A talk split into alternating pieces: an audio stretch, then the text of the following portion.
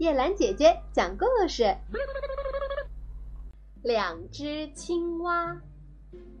从前有一只青蛙住在京都，京都可真是好地方呀。京都青蛙说：“可是据说大阪那地方又大又繁荣，真想到大阪去玩一趟。对了，好事快做，我得马上上路。”说着。京都的青蛙背起饭盒，向大阪开始了它的旅行。在大阪也住着一只青蛙。有一天，这青蛙说：“大阪真是个既热闹又繁荣的地方啊！不过，据说京都是一个古都，是一个非常漂亮的地方。真想到京都去玩一趟。对了。”说走就走，我得马上上路了。说完，他准备好饭盒，然后把饭盒挂在脖子上，朝京都方向开始了他的旅行。在京都和大阪之间有一座高山，京都的青蛙和大阪的青蛙就分别从北边和南边攀登这座高山。要是不穿越这座高山的话，就无法到京都和大阪去观赏大阪，多么快活呀！京都的青蛙一个劲儿地攀登着说：“观赏京都多么快活呀！”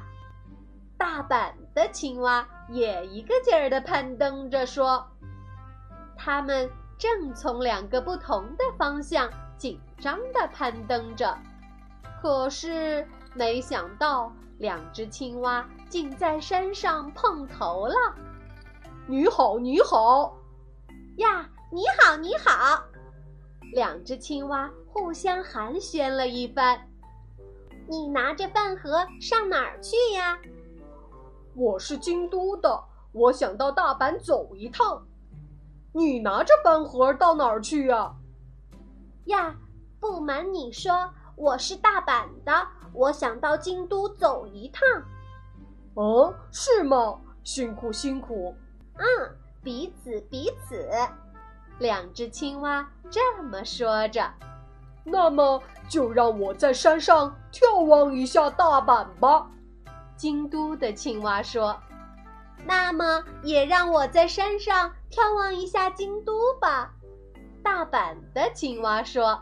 于是。两只青蛙踮起脚尖，仔细地眺望着远处的城市。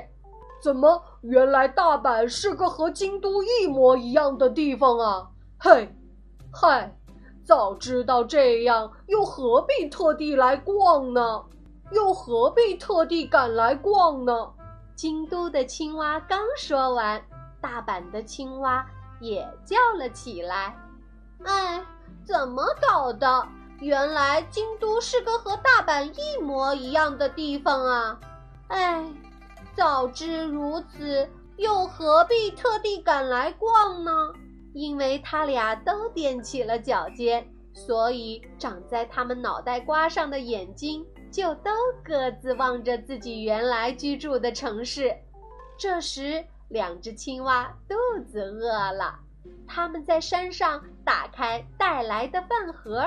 匆匆吃完以后，就说：“既然如此，我们就回去吧。”于是，两只青蛙便各自朝着自己的家乡走去。